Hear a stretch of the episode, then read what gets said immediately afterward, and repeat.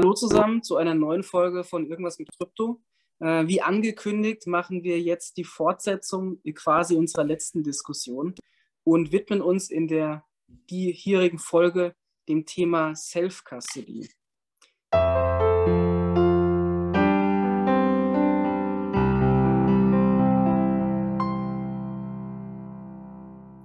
Ähm, ich würde mal äh, starten, Philipp, so in deine Richtung und einfach mal dich bitten, nochmal kurz zu erläutern, so was ist eigentlich Self-Custody und wie grenzt sich von einem ähm, Custody-Provider ab? Genau, also in der Rechtssprache der Europäischen äh, Kommission mit äh, aller Kritik, die sich da der, äh, derzeit entlädt, sind es die sogenannten Unhosted Wallet. Da sieht man schon, dass das Wort Unhosted Wallet eigentlich vollkommener Unsinn ist. Es macht keinen Sinn. Das Wort selbst- oder Eigenverwahrung oder wie man es nennen würde, ist hoffentlich besser. Äh, da muss dann unser Jurist nochmal dazu was sagen, was vielleicht das beste Wort ist. Letztendlich geht es darum, dass ich die sogenannten Private Keys eines Digital Assets, Bitcoin, Ethereum, US-Dollar, Stablecoin, whatever, selber aufbewahre und sicher abspeichere, sodass ich, dass niemand an diese privaten Schlüssel kommt. Und damit kann nur ich über diese Assets verfügen. Wie gesagt, Bitcoin, Ethereum, US-Dollar, Stablecoins und so weiter und so fort. Vielleicht auch an der Stelle noch mal ein bisschen tiefer eingetaucht. Ähm, es wird gerade auf Twitter und auf in verschiedenen äh, kryptonahen Medien immer wieder gesagt, wenn jemand nach meinem Private Key fragt, dann bitte den nie sagen. Und das kann man wirklich nicht oft genug betonen. Self-Custody bedeutet, dass man wirklich nur selber verantwortlich und sonst also wirklich Gar niemand ist da verantwortlich, außer man selber. Das bedeutet aber im Umkehrschluss, dass man das Passwort wirklich niemandem, egal wie nett er fragt, egal mit welchen Argumenten, egal von welcher E-Mail-Adresse, dass man dieses, äh, den Private Key zu dem eigenen Wallet nie preisgibt. Also wirklich nie.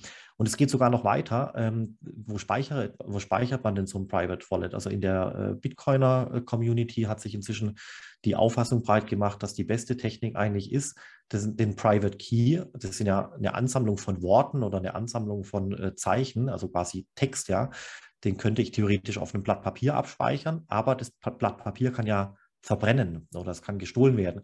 Deswegen hat sich in der Bitcoiner-Community äh, die, äh, der Ansatz breit gemacht, letztendlich diese Worte aufzutrennen in, in zwei Sätze von Worten, also eine Spalte links, eine Spalte rechts zum Beispiel.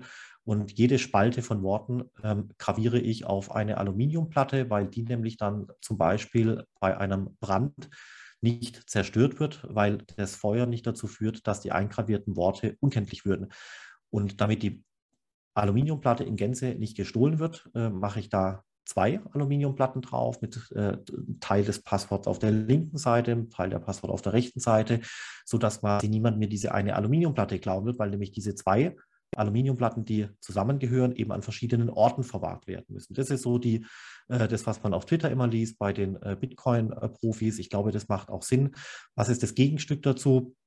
Im Bereich Selbstverwahrung, das wäre zum Beispiel ein Browser-Wallet. Ja, das heißt, es ist im Browser eingeklinkt, äh, eine App oder ein Plugin oder was auch immer, Metamask oder ähnliches, das hängt im Browser drin und dann kann ich quasi über dieses im Browser befindliche Wallet online gehen. Funktioniert natürlich auch, hat aber natürlich äh, gewisse technische äh, Risiken, die man da unbedingt äh, beachten muss. Ja? Ist der Browser wirklich sicher? Ist das Wallet wirklich sicher? Habe ich das richtige Plugin runtergeladen? Habe ich das falsche runtergeladen? Äh, es ist zwar alles verschlüsselt und doch muss ich, möchte ich vielleicht sicher gehen, dass niemand mithorcht. Das heißt, ist mein Internetrouter äh, sicher oder wurde mein WLAN gehackt und hört mein Nachbar mit? Ja? Wie gesagt, ist alles verschlüsselt, aber wer weiß, wo diese Daten lagern? Manchmal würde man vielleicht sein Private Wallet in der Excel-Datei abspeichern.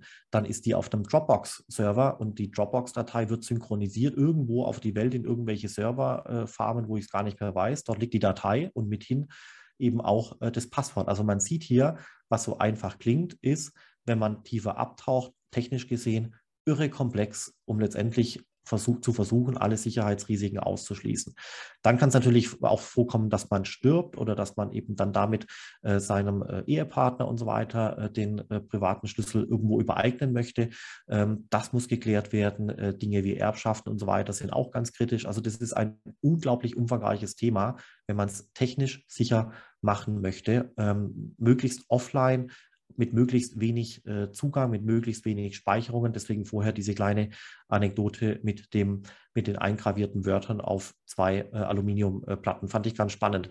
Aber jetzt eigentlich das Thema, was jetzt noch die, die rechtliche Thematik äh, betrifft und so weiter und so fort. Wir haben ja in der vorherigen Folge besprochen, dass wenn ich das, wenn ich dieses Risiko und diese ganze Technik nicht selber beherrschen möchte, dann kann ich ja eben auch auf einen Dienstleister vertrauen. Ja, Coinbase, Börse Stuttgart, gibt es viele da draußen. Das heißt, dann würden die auf meine Digital Assets aufpassen.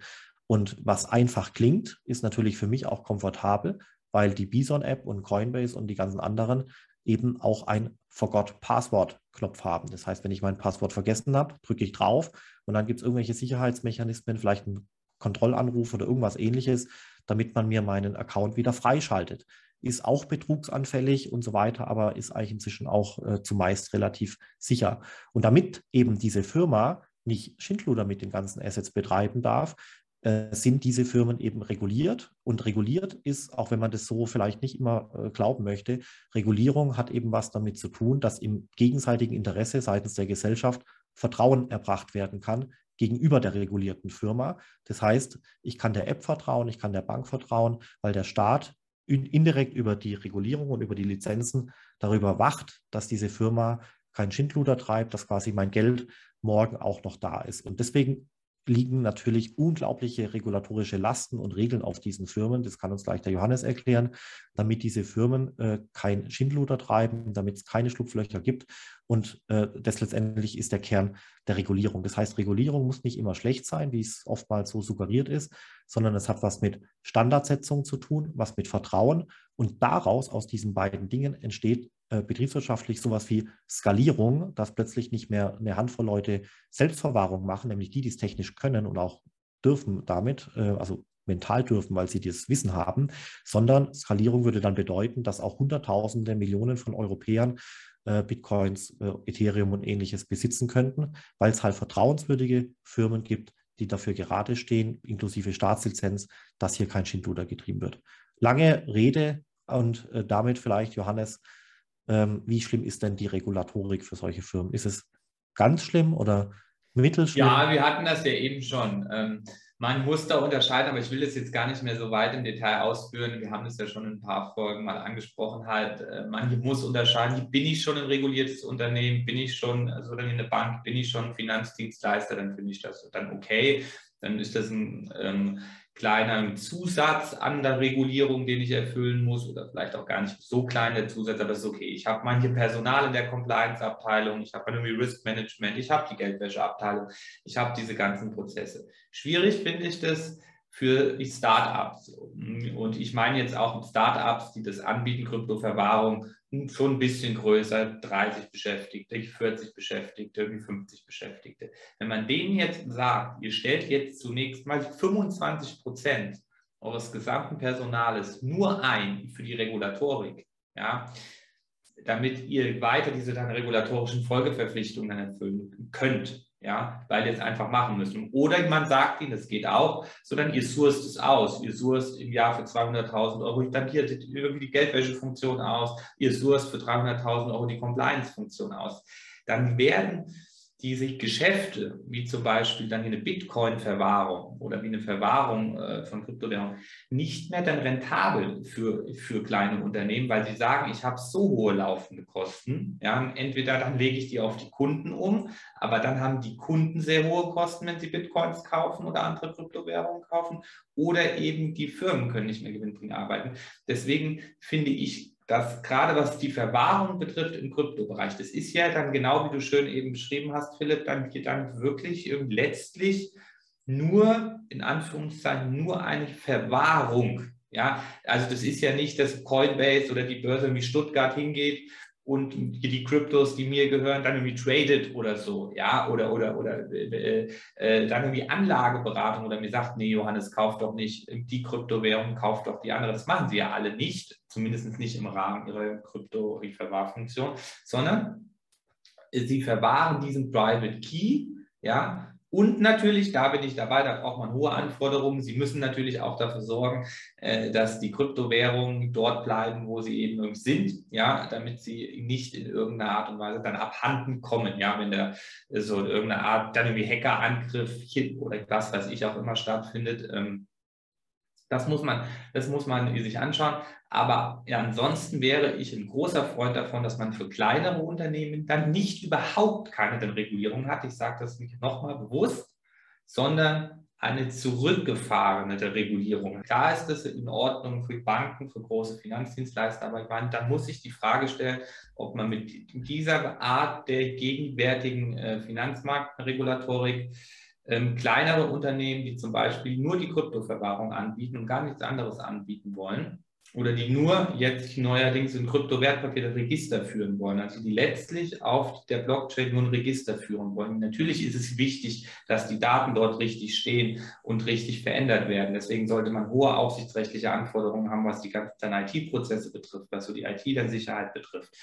Aber brauche ich nur als Beispiel drei Compliance-Beauftragte für ein Unternehmen, was nur ein Kryptowertpapierregister führt?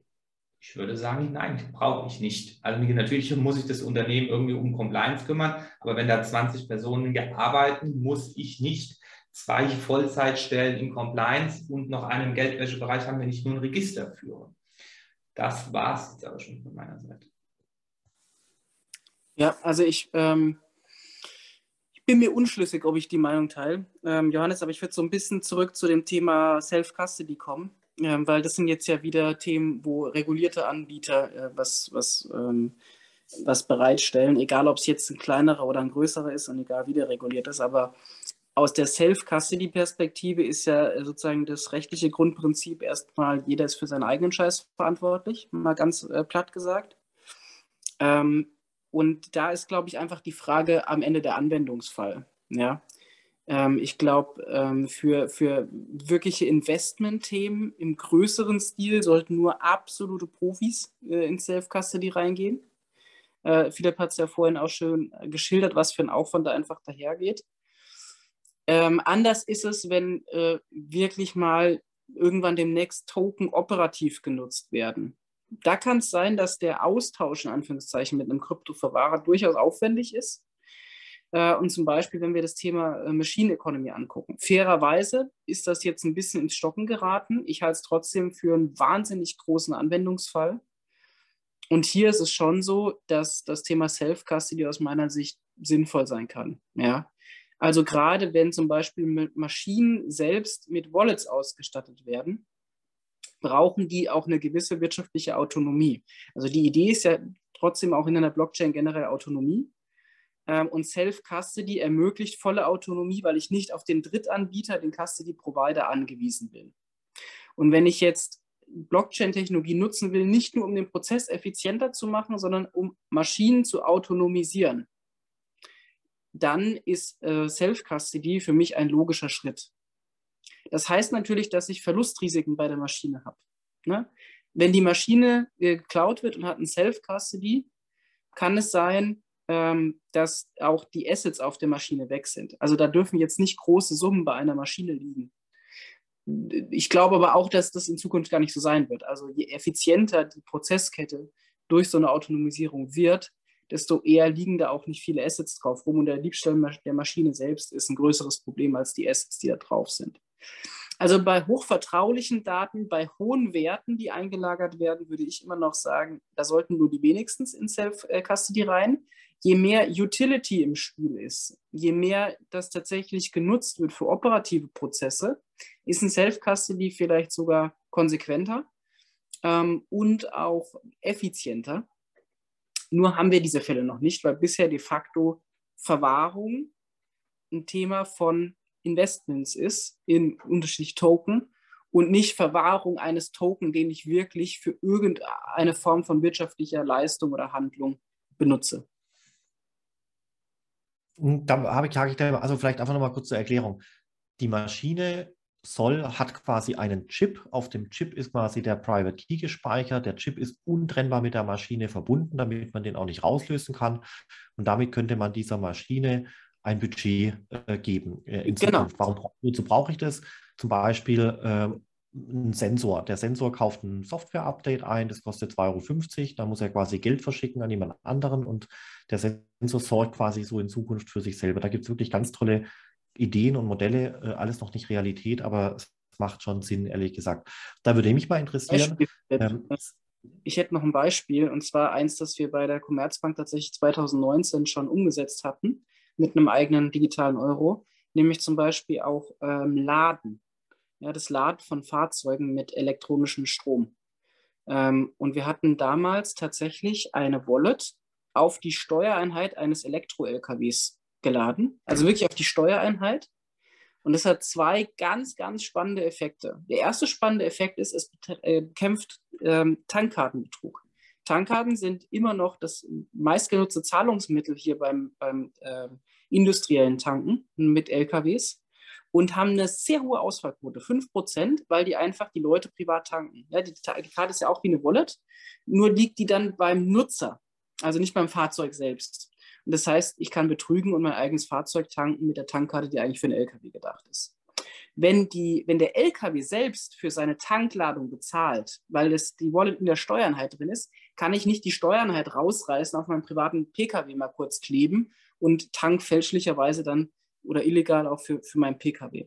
Und der zweite richtig spannende Effekt, und auch da kommt das Thema Self-Custody durch eine Maschine zum Tragen, ist, dass ähm, ich auch kontinuierliches Zahlen für Elektrostrom zum Beispiel oder auch für Benzin theoretisch ähm, leisten kann und den Tankprozess dadurch revolutioniere. Weil ich nicht quasi eine Tankladung fertig mache, um dann eine Zahlungstransaktion zu machen, die durch eine Person validiert wird, sondern ich kann einen Micropayment-Zahlungsstrom vom Auto, vom Fahrzeug an die Tankstelle fließen lassen äh, und im Gegenzug gibt es quasi einen Strom von ähm, Elektronen, also einen elektronischen Stromfluss oder einen äh, Benzinfluss zum Beispiel auch.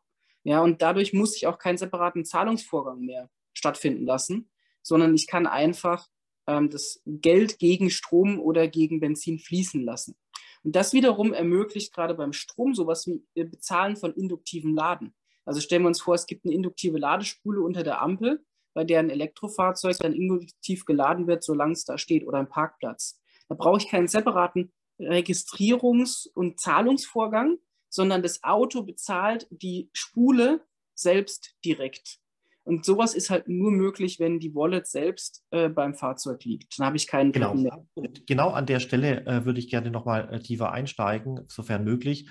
Und zwar darf das Auto denn wirklich Self-Custody machen? Weil das, das Auto ist ja keine Person oder der Sensor oder gehört das Auto eigentlich der Firma, weiß ich nicht, Bosch oder so ähnlich, und dann wird das Auto der Firma zugerechnet und dann ist, ändert sich dieser, äh, diese Geschichte mit dem Self-Custody. Oder spielt es jetzt, jetzt hier keine Rolle, diese Diskussion? Dafür weise ich meinen Johannes einfach als Anwalt.